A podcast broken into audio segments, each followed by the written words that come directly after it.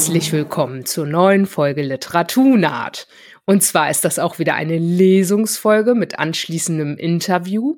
Heute habe ich zu Gast Dieter Korga. Hi. Hallo, Yvonne.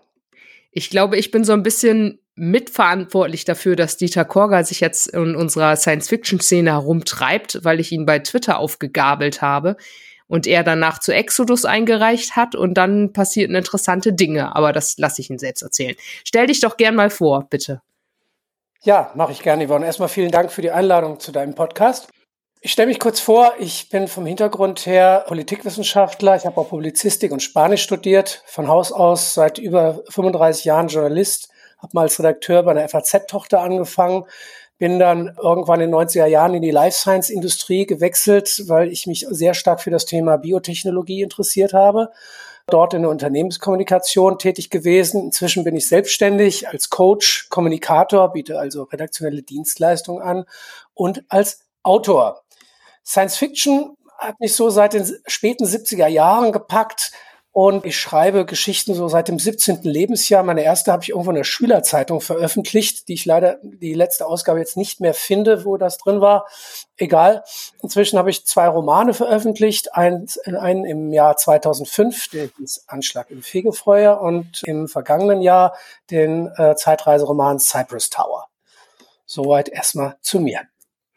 Genau, und als du zu Exodus eingereicht hast, da schrieb dir dann die Redaktion zurück, hey, warte, das passt ja zufällig zu unserer Anthologie Ferne Horizonte und um die Kurzgeschichte geht's heute. Ganz genau. Also ich wusste gar nicht, als ich hingeschrieben hatte, äh, mit René Moreau von Exodus Kontakt aufgenommen hatte, was dann da kam. Es war drei Wochen Ruhe und plötzlich meldeten die sich und sagten, wir haben es irgendwie eilig, der Redaktionsschluss naht, es passt, äh, die Story passt wunderbar rein. Willst du nicht, möchtest du nicht? Und ich habe natürlich sofort Ja gesagt. Ja, Genau, und diese Story liest du heute hier für uns. Nur ein Werbespot. Vorhang auf.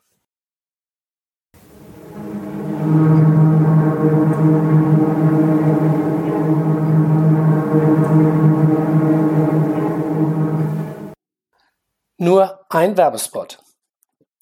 Das Summen versiegte. Das sichere Zeichen für Ivanka 5, dass der Zeitsprung vorüber war und sie wieder im Raum schwebten sehr weit entfernt von zu Hause. Die Arconia hatte einen Sprung von satten 7,6 Milliarden Jahren hingelegt und mit ihr an Bord Ivanka 5, die Starmoderatorin von Merge, dem größten Ultramedia-Sender im Solarraum. Kommandant Ramos meldete sich mit einer beruhigenden Botschaft über den Bordkanal. Meine Damen und Herren, willkommen in der Zukunft. Ich hoffe, Sie hatten einen angenehmen Transfer. Wir haben alle Systemchecks abgeschlossen und die künstliche Gravitation des Schiffs aktiviert. Die Sicherheitshalterungen Ihrer Kokons werden jetzt gelöst und Sie können Ihre vorgesehenen Plätze einnehmen. Laut Aufnahmeleiter Simon 7 beginnen wir in einer Viertelstunde mit der Live-Übertragung. Ivanka 5 spürte, wie sich die unsichtbaren Puffer, die auf ihren Knöcheln, den Oberschenkeln, ihrer Brust und der Stirn lasteten, von oben nach unten auflösten. Gerade so schnell, dass für sie keine Gefahr bestand, aus ihrem eierförmigen Stehkokon herauszufallen, bevor sie ihren Gleichgewichtssinn wiedererlangt hatte. Wir sind jetzt in einem sicheren Orbit um die Erde, meldete sich Ramos noch einmal zu Wort. Die Abweichung der Erdumlaufbahn ist geringfügiger ausgefallen, als wir vermutet haben. Die verminderte Gravitation unseres heutigen Heimatsterns hat eine Abstandsdifferenz zur Venus und zur Erde um unter zwei Prozent bewirkt. Damit kommen wir klar. In Ramos Stimme schwang Erleichterung mit. Einerseits, weil die monströs aufgeblähte Sonne beim Planetenbillard nicht allzu stark über die Stränge geschlagen hatte, wenn man davon absah, dass sie Merkur verschluckt hatte. Andererseits, weil der Zeitsprung für Schiff und Besatzung trotz vieler Bedenken im Vorfeld ohne Schwierigkeiten funktioniert hatte. Unbestreitbar hätte ein Scheitern der Mission der sichere finanzielle Ruin für Space World und seine Aktionäre bedeutet. Big Business meets biggest risk ever. Deshalb dürfte dieser Trip mit Recht als der bestversicherte Weltraumflug in der Geschichte der bemannten Raumfahrt gelten. Dass er überhaupt von den größten Versicherungskonzernen im Solarraum abgesichert worden war, war einzig und allein dem Umstand geschuldet, dass sie allesamt davor zurückgescheut hatten, sich mit Arihant Matus anzulegen, dem Hauptsponsor dieses Ausflugs und Konzernchef von Spaceworld und nebenbei reichsten Mann aller bewohnten Welten. Ivanka 5 musste grinsen, als sie Arihant in seinen Shorts und T-Shirt barfuß zu den Gästespins trotten sah. Gefolgt von Galava Raikos, der Vorstandsvorsitzenden von Animal Nation, dem allseits beliebten Monopolanbieter von Tierimitaten. Neben Gala und Arihant befand sich als dritter prominenter Premium-Sponsor Alex Gunther an Bord, der oberste Direktor von Merch. Ein schmächtiger, unauffälliger Klon, der es bloß deshalb an die Spitze dieses Medienkonzerns geschafft hatte, weil er Arihant Mattos jüngste Tochter geheiratet hatte. Alex hatte Stil, fand Ivanka 5. Er war unter den dreien der Einzige gewesen, der sie beim Boarding begrüßt hatte. Ein Gongschlag tönte das Schiff. Ivanka 5 bekam gleichzeitig die Countdown-Uhr auf der Oberfläche ihres Gesichtsdisplays angezeigt. Noch zehn Minuten bis zur Live-Übertragung. Hastig begab sie sich zum Spind, um ihren Overall überzustreifen. Wo bleibt die Maske? rief sie und griff in die Seitentasche des Overalls. Sie holte eine murmelgroße Kugel mit dem darin gespeicherten Textskript hervor und warf sie locker in die Luft. Die Kugel entfaltete sich zu einer flachen, quadratischen Scheibe, fixierte sich auf ihrer Augenhöhe und der Teleprompter-Schirm aktivierte sich von selbst. Natürlich hätte sie das Skript auch dem Gesichtsdisplay auf ihrer Nase hinzufügen können. Nur wirkte sie damit beim Ablesen auf die Zuschauende meist so, als würde sie schielen. Also lieber nicht. Aufnahmeleiter Simon 7 baute sich vor Ivanka 5 auf. Dein Maskenkreateur hatte auf diesem Flug leider keinen Platz mehr, wie du weißt. Ich mach das heute. Mir wäre eine maschinelle Maske dennoch lieber, frotzelte sie zurück und seufzte. Sid, offiziell Simon 7, hatte zwar Maske gelernt, Allerdings schaute Ivanka 5 nicht wie Ivanka 5 aus, wenn nicht ihr Assistenzrobot die Arbeit ausführte. Schließlich hatte sie ihn selbst programmiert. Vorschlag zur Güte, Sweetheart, grinste Simon 7. Wir sind eh spät dran. Ich lasse ein aufgezeichnetes Make-up-Profil einspielen. Wäre dir das lieber? Ivanka 5 warf ihm eine Kusshand zu und marschierte zur Brücke hinüber. Von hier aus würde sie die gesamte Übertragung moderieren. Ihre Regisseurin, Kara 13, winkte sie mit einer kurzen Armbewegung zu sich und Kommandant Ramos. Hör zu, sagte Kara 13. Wir haben noch den Spot von Data Hunter reinbekommen. Das heißt, wir müssen den Ablauf etwas ändern. Haben sich deren Marketing-Genies also doch wieder ins Spiel gebracht? entgegnete Ivanka 5. Da muss ich meinen Text nochmal redigieren. Den habe ich dir schon redigiert und zurückgespielt. Wir müssen 25 Sekunden rausholen. Halte dich daher bitte an den Text. Kommandant Ramos räusperte sich, um die Aufmerksamkeit der beiden auf aus seiner Sicht wichtigere Dinge zurückzulenken. Kara, Ivanka, wenn ich Sie unterbrechen dürfte? Er erlaubte sich Kraft seiner Autorität an Bord, die beiden ohne den üblichen Klonschlüssel anzusprechen. Er verbat es sich auch, seine eigenen Schlüssel in seiner Anwesenheit zu benutzen. Gleiches Recht für alle. Der Kanal zur Erde unserer Zeit ist jetzt fixiert, sagte er. Die Übertragungsqualität hindurch ist optimal und vor allen Dingen stabil. Das Risiko, dass der Zeitkanal vorzeitig einreißt, ist verschwindend gering. Ausgezeichnet, antwortete Kara 13. Wie sieht es mit dem Mediasignal unseres Senders aus? Das hat der Bordcomputer mit unserem eigenen Quantensignal verschränkt, das wir durch den Kanal schicken. Die Distributor-Terminals im Solarraum werden beide Signale ohne Zeitverzögerung übertragen. Den Quanten sei Dank, grinste Ivanka 5. Was müssen wir noch wissen? Verzeihung, aber ich bin gleich auf Sendung. Die Drohnen sind raus, antwortete Ramos trocken. Sie erreichen die festgelegten Positionen rechtzeitig vor Beginn ihrer Sendung. Da wir nicht wissen, was dort unten ist, folgen sie ihrer eigenen Kintuition. Kintuition. Ivanka 5 liebte diese kindischen Neologismen. Gemeint war die Intuition einer künstlichen Intelligenz. Und weil deren mekatronischer Spürsinn als hundertmal zutreffender galt als die menschliche Intuition, hatte er nach ihrem Dafürhalten eine eingängigere Bezeichnung verdient. Was die Drohnen auf der Erde wohl finden würden? Nicht, dass es Ivanka 5 wirklich interessierte. Sie hatte keine Ahnung davon. Sie wollte lediglich hoffen, dass die vorgefertigten Informationen in ihrem Skript zutreffend waren. Besser wäre es gewesen, wenn auf der Arconia Platz für Physiker und Astrogeologen gewesen wäre. Was freilich die Sponsoren ihre Sitzplätze gekostet hätte. Und so hatte sich Merch für Ramos als einen Kommandanten mit wissenschaftlichem Background entschieden. Eine geschmeidige Armbewegung von Aufnahmeleiter und Kameralied Simon 7 genügte und die auf der Brücke verteilten Kameradrohnen nahmen ihre Positionen ein. Eine direkt über dem Sitz von Kommandant Ramos, die beiden anderen umkreisten die Ehrengäste und die Wanker 5. Simon 7 lenkte die Kameras mit den Armen wie ein Dirigent sein Orchester. Sein Gesichtsdisplay versorgte ihn derweil mit den Daten der Vorortdrohnen und den Regieanweisungen von Kara 13. Ich habe jetzt Ton, rief Ivanka 5. Sind unsere Sponsis auf Position? Äh, Sie können dich hören, Ivanka, tadelte sie Kara 13 grinsend. Ivanka 5 zuckte unbeeindruckt die Schultern und winkte Ariant, Gala und Alex fröhlich zu. Die nickten nur mit versteinerten Mienen zurück. Gott sind die verkrampft, dachte sie. Es hätte jede Menge Wissenschaftler gegeben, die, wenn man ihnen das Ticket für diesen Flug angeboten hätte, jetzt, wo es losging, wie wild Kindergeburtstag gefeiert hätten. Öffnen des Frontkuppelfensters in zehn Sekunden, befahl Ramos seinem ersten Offizier und Steuermann. 70 Sekunden bis Go Live, meldete sich Simon 7. Ein dumpfes Summen erfüllte die Brücke.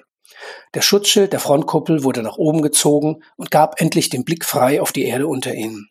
Oder besser gesagt auf das, was aus der Erde am Ende ihrer Tage geworden war. Ein trüb grauer Planet, durchzogen von dunkelbraunen Klumpen verödeter Landmasse und von bizarren Gräben und Senken, in denen sich einst Ozeane erstreckten. Leben würden die Vorortdrohnen an diesem Ort nicht mehr finden. Kommandant Ramos holte tief Luft. Sonnenschild ausfahren, Drehung einleiten. Sein erster Offizier, ILO 6 und der technische Offizier Tau 16 in der Sitzreihe vor Kommandant Ramos fischten seelenruhig in ihren fluiden Konsolen herum. Die beiden mochten kaum älter als 20 Jahre sein, doch jeder ihrer Handgriffe wirkte professionell und souverän und hatte zur Folge, dass die Akonia sowohl eine sanfte 180-Grad-Wende im Orbit vollzog, als auch, dass ein anderes Schutzschild vor die Frontkoppel geschoben wurde. Ohne diesen würden sie binnen Sekunden zuerst erblinden und anschließend verkohlen, wusste Ivanka 5 und schauderte. Außentemperatur des Schiffs auf der Sonnenseite bei 3588,3 Grad, vermeldete Tau 16. Alle Systeme störungsfrei.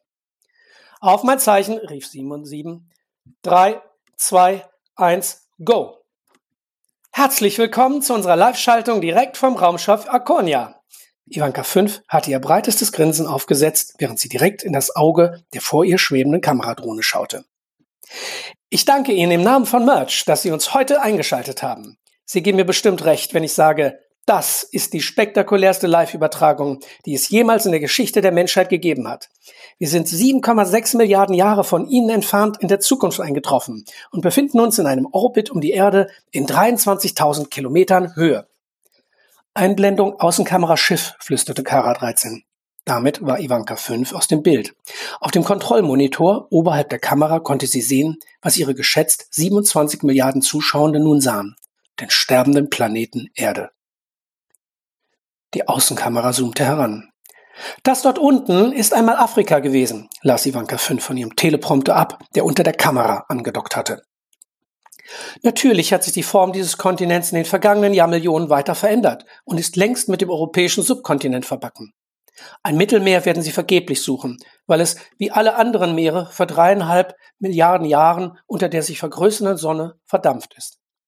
Laut Aussagen unserer Wissenschaftler auf der Erde, die die Mission begleitet haben, hat unser Heimatstern diesen Prozess des Aufblähens und sich wieder Zusammenziehens bis zu diesem Zeitpunkt in der Zukunft also unserer jetzigen Zeit auf der Arconia, bereits mehrfach durchlaufen.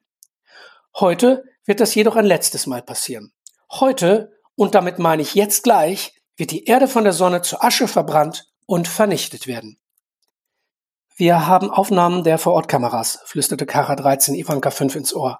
Die als nächstes, danach die erste Werbepause, danach die Interviews.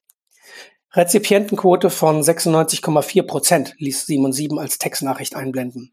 Zwei Planeten, elf Monde und 43 Raumstationen hatten sich eingeloggt.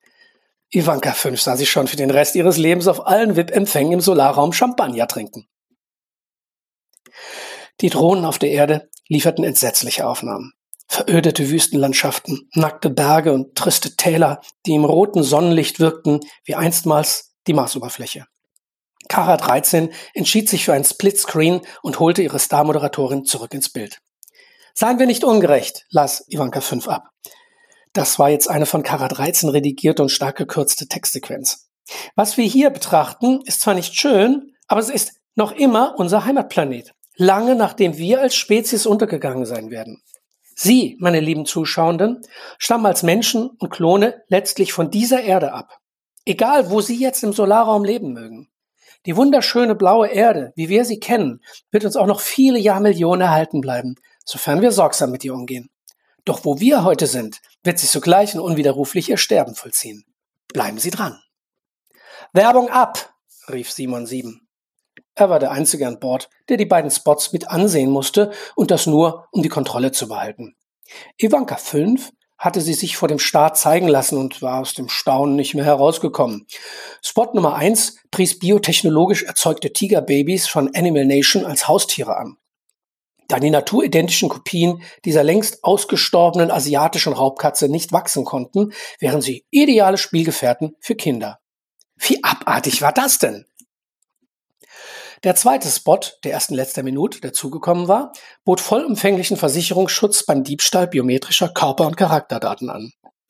Nach Ivanka 5s Meinung gehörte das Unternehmen Data Hunter schlichtweg verboten, weil es in seinem Dienstleistungsportfolio neben Versicherungen auch Kopfgeldprämien auf Datendiebe anbot und ausdrücklich Gewaltmaßnahmen bei der Wiederbeschaffung von Daten befürwortete.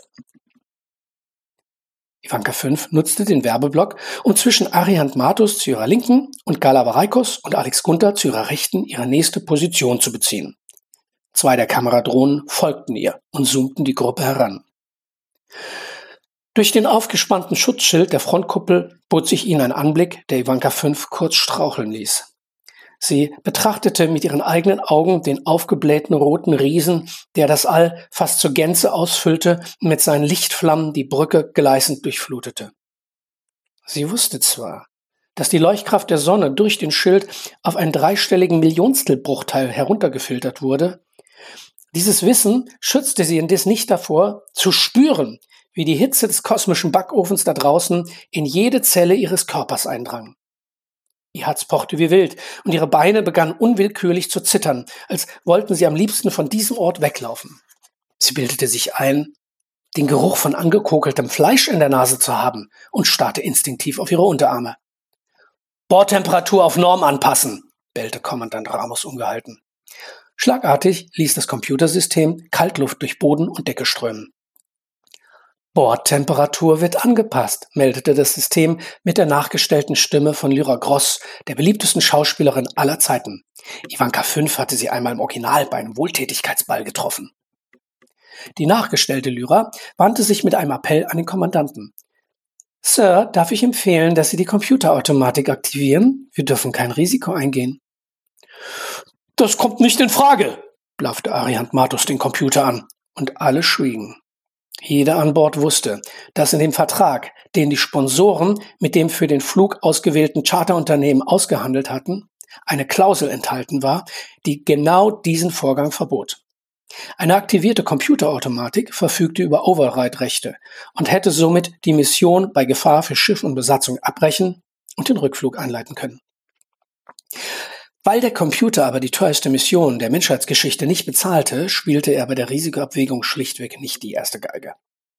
Gleichwohl war aufgrund der zwingend geltenden Sicherheitsvorschriften für Rundflüge vereinbart worden, dass das System der Arconia Warnungen jederzeit aussprechen durfte. Es lag dann an Kommandant Ramos, die richtige Entscheidung zu treffen. Ramos war ein bodenständiger Typ und nicht käuflich. Dumm nur für ihn und seine Crew, dass sie für ihre Dienste lediglich das übliche Salär ihres Arbeitgebers erhielten.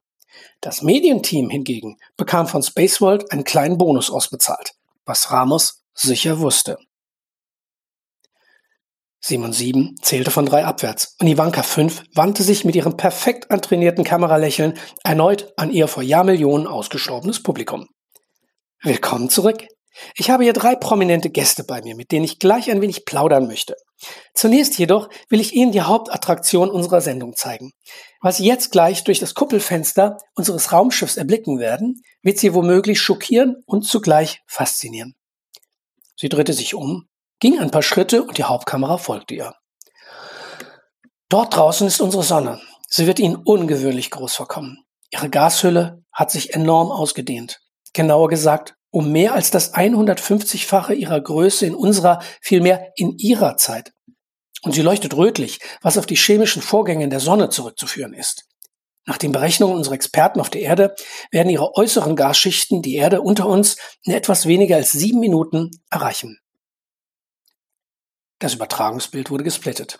Während das Sonnenmonster die linke Bildhälfte füllte, tauchte auf der rechten Hälfte sein zum Tode verurteiltes, hilflos im All treibendes Opfer auf.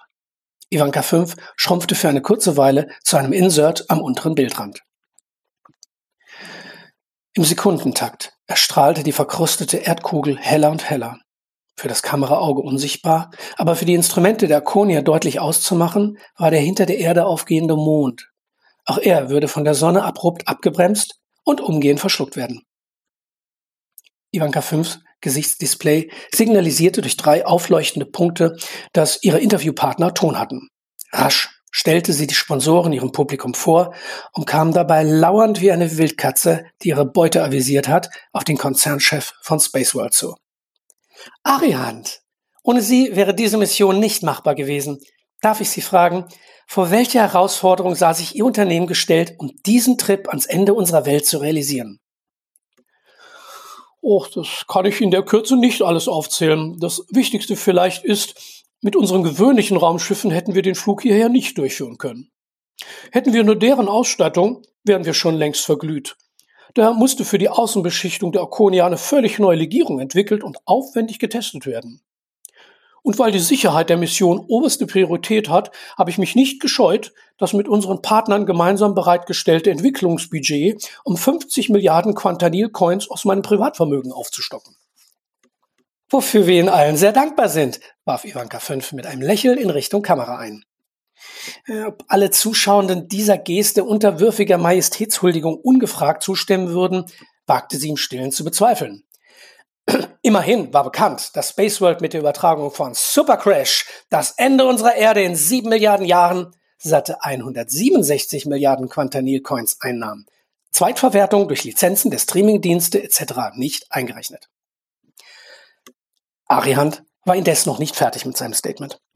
Wissen Sie, sagte er selbstzufrieden lächelnd, ich habe mich stets als Philanthrop betrachtet. Es schmerzt mich seit langem, wie unachtsam wir mit unserem Planeten umgehen.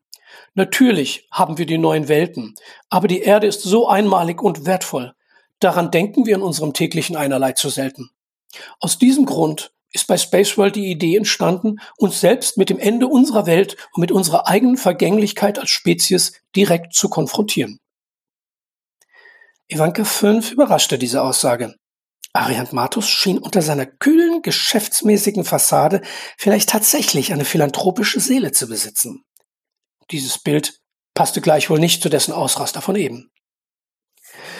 Sie hätte von Ariant gern etwas mehr über den Mehrwert dieser besonderen Reise erfahren, für die eine Reihe wissenschaftlich fundierter Zeitreisen gestrichen worden waren. Doch Kara 13 blendete ihr den Hinweis ein, dass nun Alex Gunther und Galava Reikos an der Reihe waren. Aus den Augenwinkeln nahm Ivanka fünf wahr, dass Kommandant Ramos und die beiden Offiziere die Köpfe zusammengesteckt hatten und ebenso leise wie heftig diskutierten. Ilo 6 fischte mehrmals in seinem fluiden Pult herum und stellte offenbar Berechnungen an. Ariant Matos, der aus dem Bild war, gesellte sich zu ihnen. Seine Stirn war in schroffe Falten gelegt. Hätte sie die Fragen an die beiden anderen Sponsoren nicht in großen Buchstaben auf dem Teleprompter gehabt, hätte Ivanka 5 an der Stelle den Faden verloren. Sie war nicht leicht aus der Fassung zu bringen. An diesem gefährlichen Ort die Crew der Arconia in sichtlicher Unruhe zu sehen, machte sie aber gehörig nervös. Trotzdem sprach sie ruhig weiter, spulte ihre Fragen ab, erst an Gala, dann an Alex, der mit seinem rechten Schuh so unwillkürlich wie unaufhörlich über den Boden schabte. Er spürte garantiert auch was, dass etwas nicht stimmte. 95 Sekunden bis zur Werbung, säuselte Simon Sieben ihr ins Ohr. Der gute Sid hatte nur Aufmerksamkeit für die Sendung. Selbst ein Weltuntergang konnte ihn nicht von seinen Monitoren ablenken. Kara 13 präsentierte der zuschauenden Menschheit erneut die gigantische rote Sonne und die Bodenaufnahmen von der Erde im Splitscreen. Im Hintergrund führte Ivanka 5 das Interview zu Ende. Nach dem nächsten Werbeblock noch 44 Sekunden bis zur Kulmination, erinnerte Simon 7 die Anwesenden an den Stand der Dinge. Jetzt winkte Kommandant Ramos ihn und Kara 13 zu sich. Dessen Gesichtszüge signalisierten überdeutlich, dass eine Planänderung erforderlich war. Liebe Zuschauenden, sprach Ivanka 5 direkt in die Kamera, wir lassen die Bilder, die wir hier an Bord und von den Drohnen auf der Erde bekommen, jetzt einfach mal auf Sie wirken.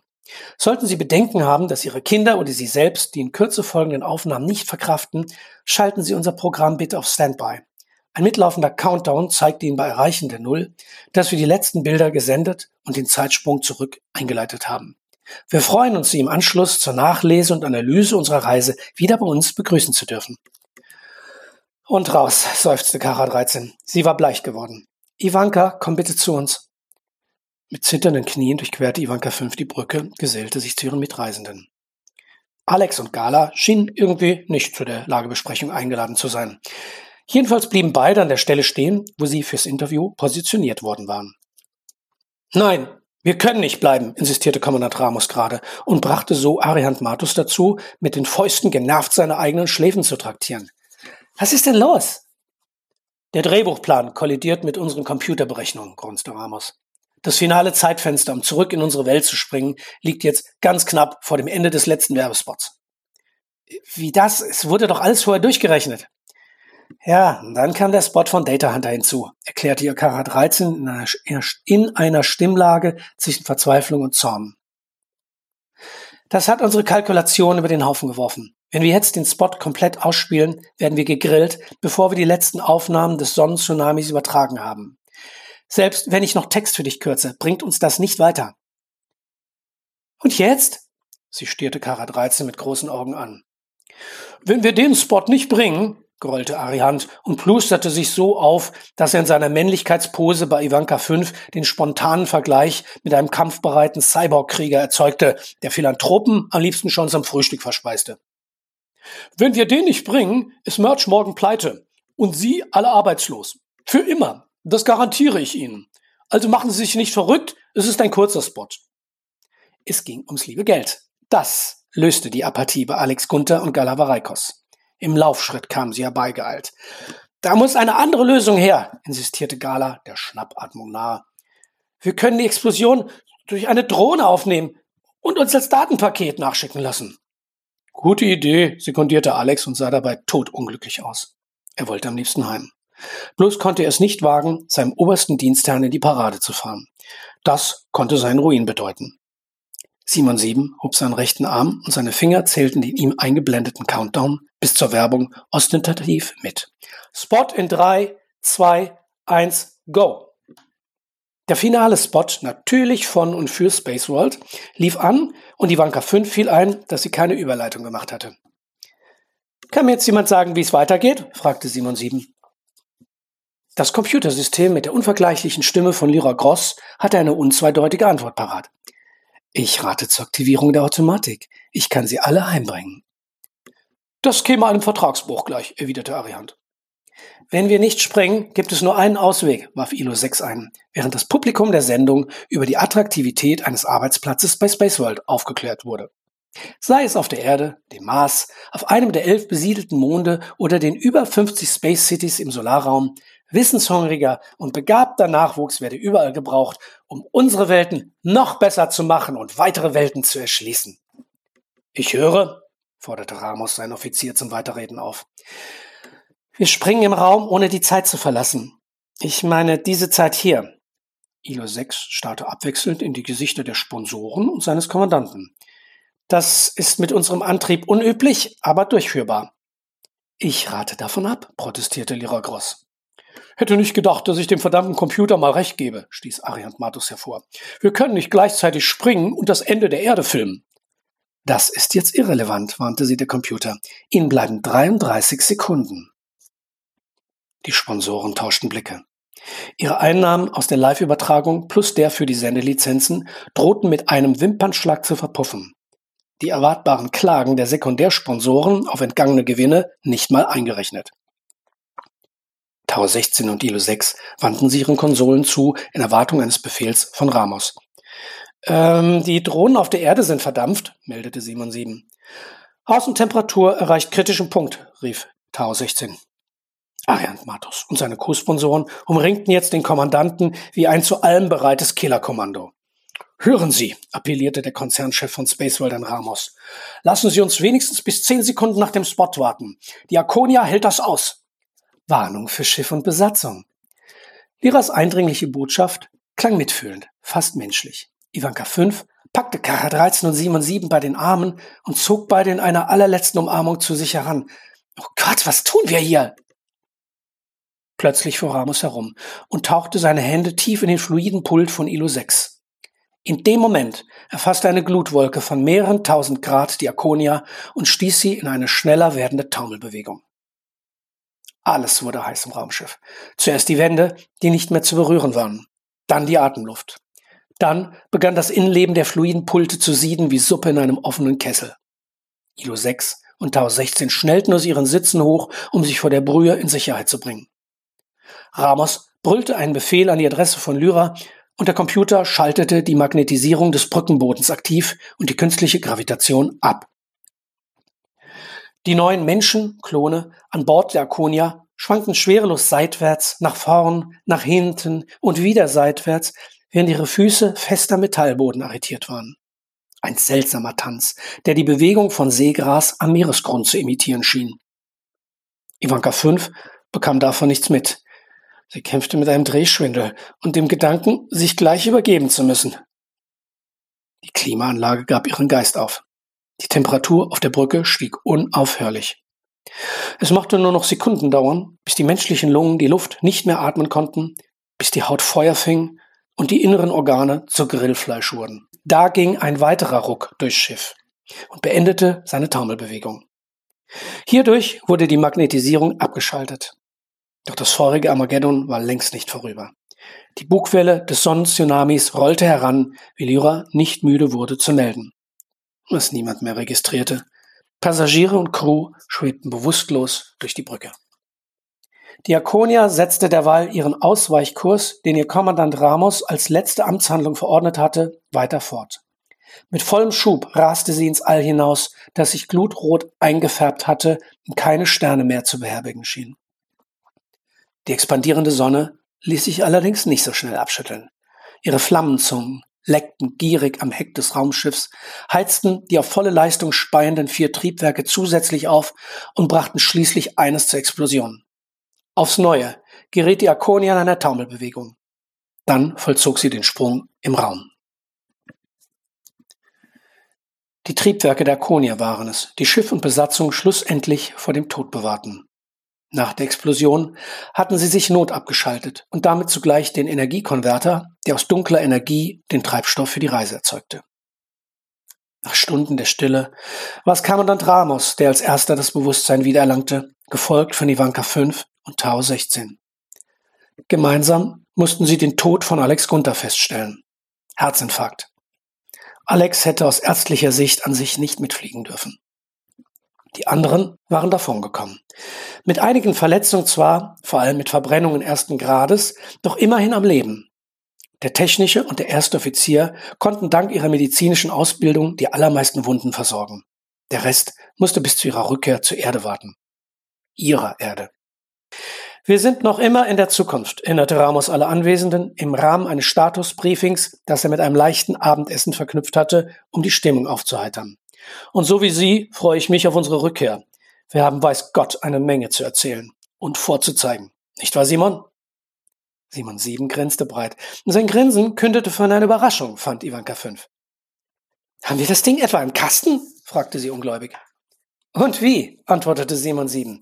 Bis zu dem Moment, wo die Sonne anfing, an unseren Triebwerken zu knabbern, haben die Kameras alles aufgezeichnet. Wir haben das nicht mehr live gesendet, aber wir haben die Bilder. Ihre Idee mit der Drohne, liebe Gala, war trotzdem nicht schlecht, sagte Ariant Matus anerkennend, wobei er geistig schon woanders war. Sie hatten Bahnbrechendes geleistet, auch wenn der Verlust von Alex Gunther bedauerlich war. Freilich durfte das aus seiner Sicht nicht den Triumph dieser Reise und höchst erfolgreichen Live-Übertragung schmälern. Wahrscheinlich erklärten ein paar vorlaute Neider jetzt gerade, wo sie ohne Kontakt zur Erde in einer fernen Zukunft festhingen, den Misserfolg der gesamten Mission. Na, die werden Augen machen, freute sich Arian diebisch. Nach für alle gefühlt eine Ewigkeit dauernden 14 Stunden hatte die Crew die Akonia durchgecheckt und die wichtigsten Reparaturen abgeschlossen.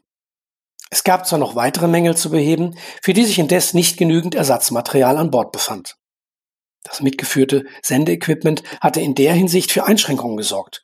Die natürlich vertraglich protokolliert worden waren und im Schadensfall der zuständigen Versicherung ein elegantes Herauswinden aus der Frage des Versicherungsschutzes bot.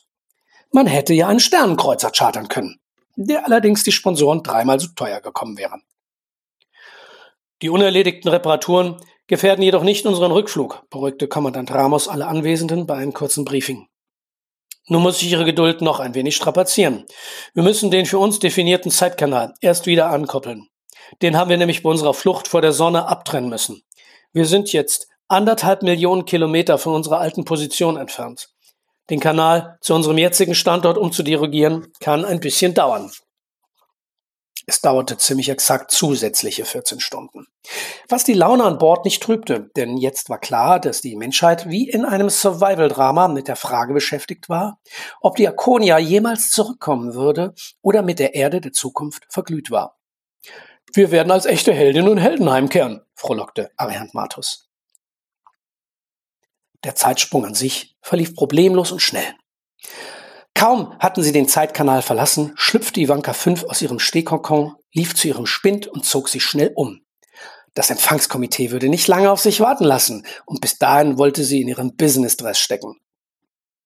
Sie schnappte ein Gespräch von der keine sechs Meter entfernten Brücke zwischen Ramos und den beiden Offizieren auf. Sie hatten ein Peilsignal von der Olympustation empfangen, das nach Sekunden wieder in sich zusammengebrochen war. Und von der Mondoberfläche kam gar kein Signal.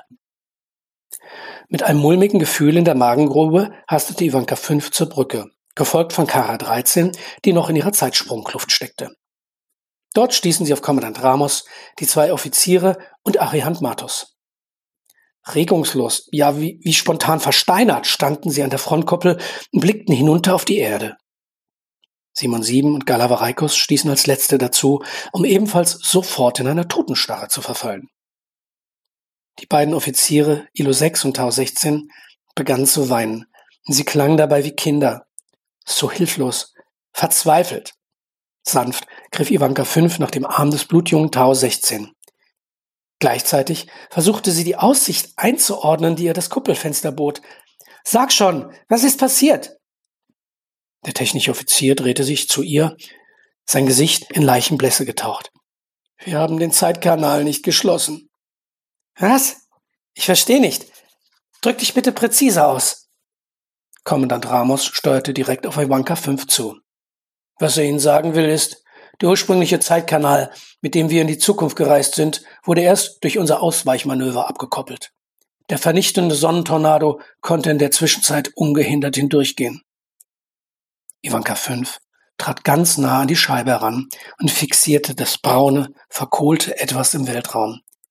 Dieses Ding, das einst die Erde gewesen war. Die Heimat der meisten Menschen im Solarraum. Ihre Heimat. Einige Milliarden Jahre zu früh vernichtet. Für nur einen Werbespot.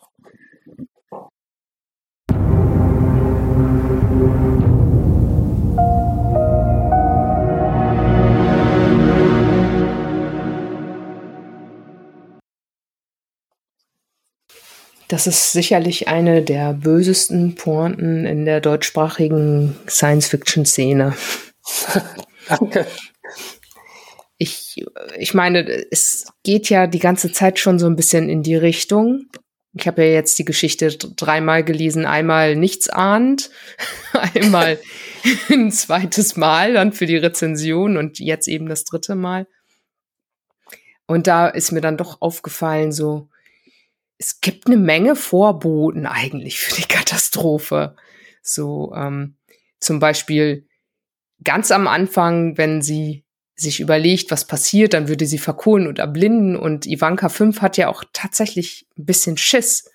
Also die Atmosphäre ist zwischendurch auch so ein bisschen so bedrohlich. So, sie hat Angst. Äh, dann nicht die ganze Zeit über, immer mal wieder. Dann denkt sie auch wieder, es ist alles in Ordnung. Sie kann sich jetzt irgendwie für den nächsten Auftritt umziehen und ahnt nichts.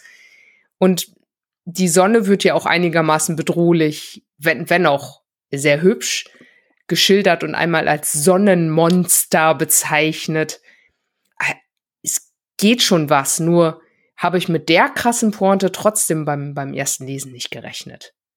Ich meine, klar, Profitgier und sie schlagen Kapital aus dem Untergang des Sonnensystems. Es ist schon irgendwie vorher ja schon eine erzählenswerte Geschichte, ohne die, diesen krassen Schluss. Aber so ist es dann natürlich, ja, als, also kein Wunder, dass sie äh, die Kurzgeschichte schnell haben wollen.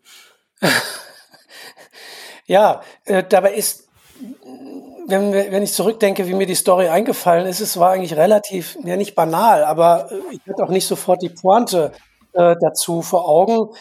Der erste Funke, so etwas zu schreiben, war tatsächlich der, als mir mein Neffe, der in Bremen Maschinenbau äh, studiert und Raketentechnik, und ich mir dann sagte, hey, ich habe noch nie im Leben eine Geschichte geschrieben, die im Weltraum spielt. Also mir gedacht, ich brauche eine Geschichte, die im Weltraum spielt. Und etwa zu der Zeit konnte ich im Fernsehen, in, in, in, in den Nachrichten immer wieder verfolgen, ja, Elon Musk und Jeff Bezos, beide äh, Multimillionäre, sehr stark involviert in der äh, Kommerzialisierung der Weltraumfahrt. Jeder auf seine Art und Weise. Da steckt viel Geld drin für den großen Kick.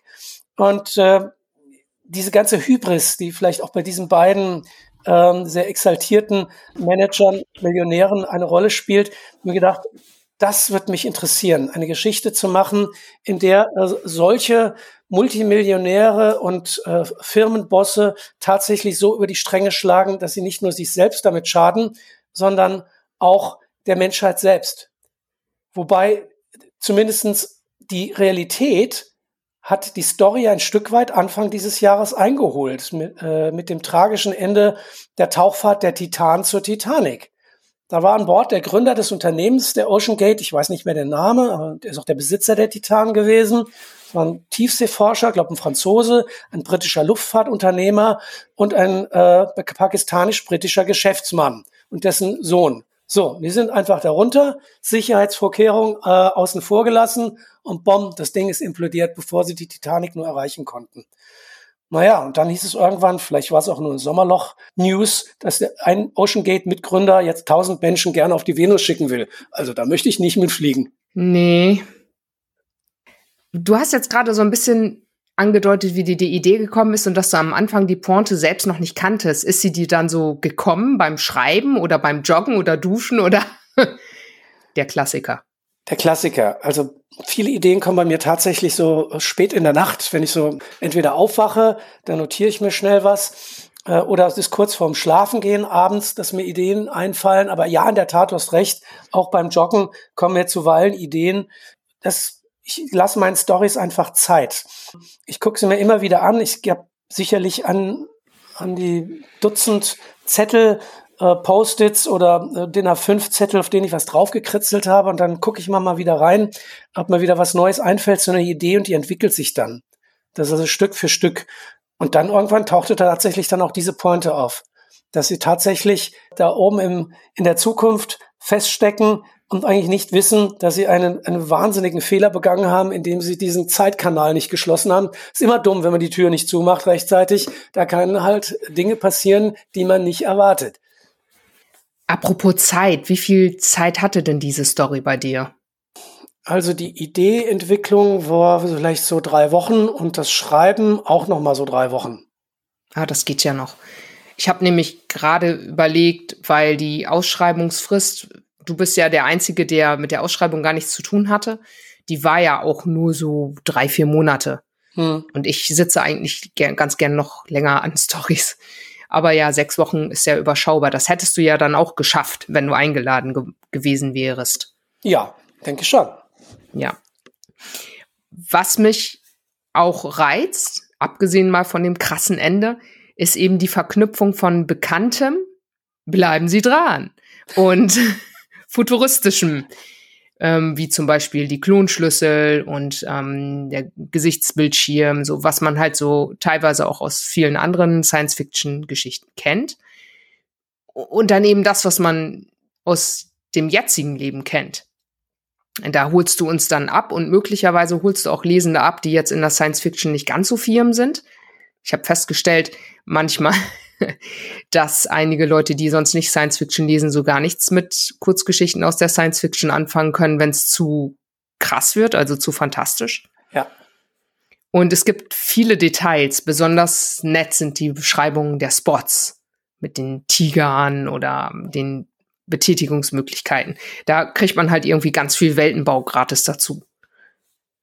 Ja, ich versuche äh, nach Möglichkeit immer die Leser so weit mitzunehmen, dass ich tatsächlich sehr bewusst Dinge aus dem Alltag, aus dem Erleben jedes Menschen von heute äh, mit einflechten lasse, um irgendwo noch eine gewisse Identifikation oder Gegenüberstellung herzustellen.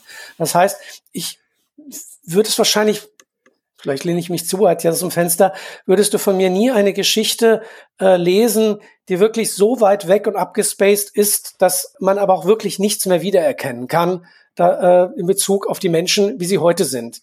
Ich finde, Science Fiction hat auch immer die Aufgabe, aus der Perspektive der Zukunft heraus die Gegenwart zu betrachten. Und daraus dann wiederum die Brücke zu schlagen, das könnte sich daraus entwickeln. Deshalb, ich möchte immer ganz gerne diesen Bogen mit drin haben. Deshalb ist immer sehr bewusst etwas Realität mit dabei, was die Menschen wiedererkennen können. Also ja, und das, die Prämisse muss ja was mit der Gegenwart zu tun haben. Und das hier ist ja so eine, äh, oder ich lese das als Kritik an, äh, an Geldgier. Man macht mit allem Geld und äh, geht dabei über Leichen von wegen, okay, wenn wir diesen Spot nicht zeigen, seid ihr morgen alle arbeitslos, da wird auch noch mal kräftig äh, Druck ausgeübt. So, es geht ja um jetzt und nicht mhm. darum, dass das in ein paar hundert Jahren oder so mal jemand macht, sondern dass es gibt ja jetzt Leute, die das tun. Mhm. Wobei ich jetzt die Geschichte nicht äh, verstehe als eine Radikalkritik, als Sozialkritik an, äh, an unserer äh, Wirtschaft, an der Art, wie wir wirtschaften. Es gibt da natürlich äh, in jedem Fall Firmen, die über die Stränge schlagen. Es gibt Ungerechtigkeiten, das nun Löhne angeht, äh, gleiche, gleiche Löhne für, für äh, beide Geschlechter oder alle Geschlechter. Äh, es gibt sehr vieles an Nachholbedarf. Es gibt auch vielleicht sehr viel Greenwashing in Unternehmen, die es nicht sehr ernst meinen, aber wissen, dass sie das jetzt machen müssen. Aber ich wollte jetzt keine Totalkritik an der Wirtschaft äh, üben. Äh, wir brauchen eine Wirtschaft, eine gesunde Wirtschaft äh, und brauchen vor allen Dingen einen, einen gesunden Mittelstand äh, in, in Deutschland. Das ist mir schon wichtig zu sagen, bitte das nicht als, als Totalkritik an Wirtschaft verstehen, sondern ich hatte wirklich damit Leute dann wie Elon Musk und Jeff Bezos vor Augen, die wirklich dann über die Stränge schlagen, weil die sagen, ich habe doch alles Geld der Welt, ich probiere einfach mal, I can do it, so let's do it. Das kann natürlich einfach mal in die falsche Richtung gehen. Das kam schon rüber. Also ich hatte das auch so verstanden, dass es hier um Einzelpersonen oder Einzelfirmen geht, die, die zu krass sind. Mhm. Die es aber in unserer Gegenwart gibt und nicht ja. irgendwann erst in der Zukunft. Ganz genau. Ganz genau. genau. Das ist dann wiederum die Brücke von der Gegenwart in die Zukunft. Was könnten Multimillionäre in der Zukunft Böses anstellen? Ich muss auch sagen, dass genau das, was du eben erwähnt hast, mein anfängliches Problem mit der Ausschreibung war, dass es so weit in der Zukunft spielen sollte, dass es Menschen gar nicht mehr gibt, sondern irgendjemand ihnen nachfolgt. Und ich mich dann fragte, ich war ja eingeladen zu der Ausschreibung, mhm. wie mache ich denn das?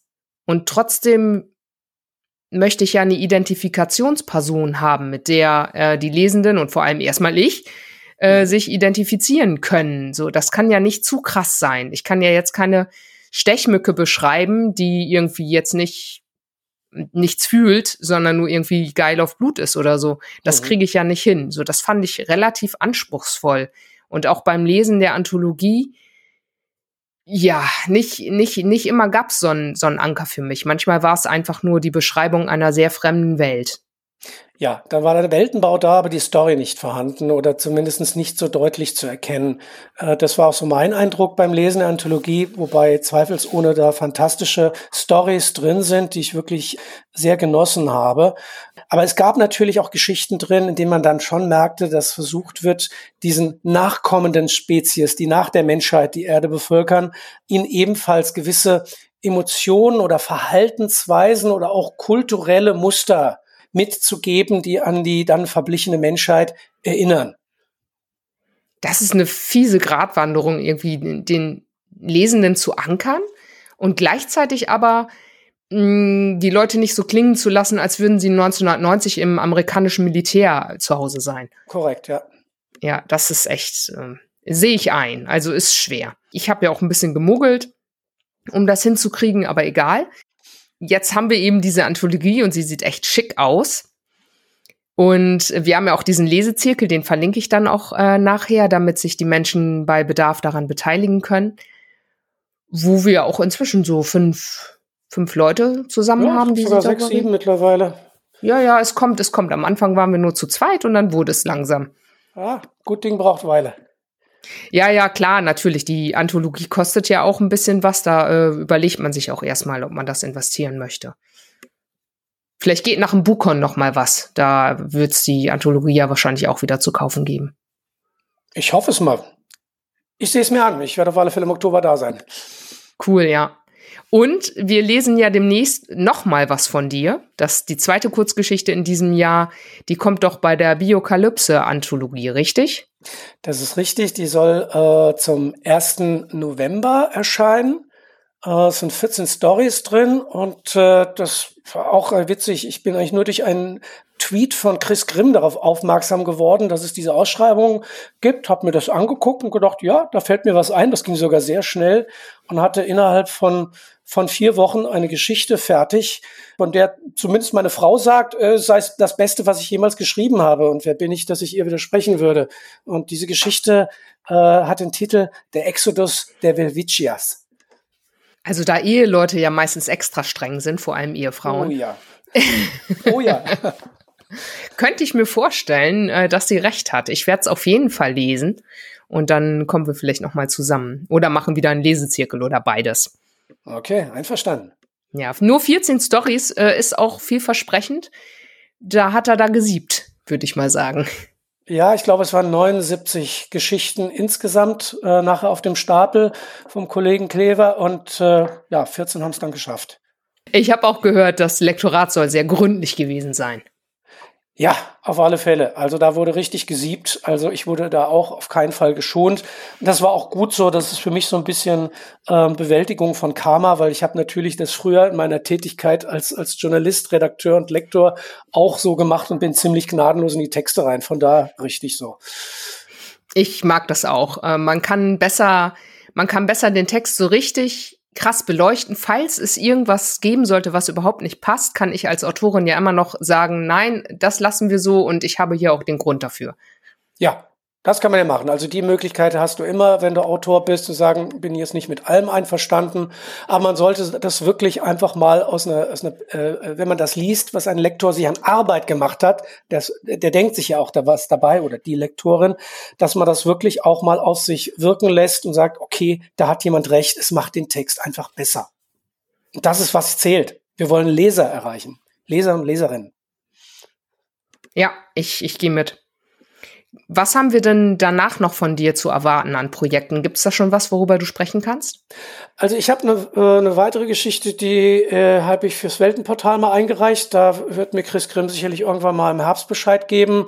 Äh, hier sind zwei weitere Stories gerade fertig und die eine, da muss ich eigentlich nur noch mal den Füllwörter-Check machen. Ich mache nämlich gerne Füllwörter und die müssen dann erstmal in der Orgie rausgeschmissen werden. Und wenn die fertig ist, dann könnte es sein, dass René Moreau wieder Post kriegt. Ja, der freut sich bestimmt. Ganz bestimmt. Ganz ja, ja, bestimmt. Das, und das mit den Füllworten, das kommt bei mir auch immer ganz am Ende. Ja. Das ist ja auch nicht mehr so schlimm, wenn schon mal die Struktur von der Kurzgeschichte stimmt und es sich alles gut liest und die Dialoge vernünftig klingen, dann kann man ja, ja auch noch ein paar Füllworte raushauen. Absolut. Es geht immer was. Aber es ist, ich glaube, es geht jedem Autor, jeder Autorin so, ähm, wenn du dann nachher dein, dein, dein eigenes Werk irgendwo gedruckt siehst, dann sagst du dann auch, oh mein Gott, da, die, diese Stelle, mein Gott, das könnte man doch viel, viel besser machen. Man könnte immer und immer wieder an den eigenen Texten arbeiten, aber irgendwann muss man sie in die Welt entlassen und das letzte Wort haben die Lesenden. Ja, das stimmt. Es ist auch mal so, mal so. Manchmal denke ich so, ja, da sitzt dieses Wort und manchmal denke ich so, oh nee, geh nach Hause. Also, und die Lesenden sehen das ja auch immer anders. Manchmal stören mich Dinge, die stören sonst keinen. Ja, das ist wahr. Ja. Ja, da sagt dann keiner was dazu und dann denke ich, okay, dann bin das wohl nur ich. Dann ist das mein eigener Perfektionismus, der vielleicht auch nicht so schlimm ist. Cool. Vielen Dank. Wir haben die Stunde fast voll. Dann äh, erstmal verabschieden wir uns. Vielleicht treffen wir uns ja noch mal wieder hier an dieser Stelle. Sehr gerne. Und vielen Dank, dass du die Einladung angenommen hast. Ja, nochmals danke für deine Einladung. Hat mich sehr gefreut. Ja, gern.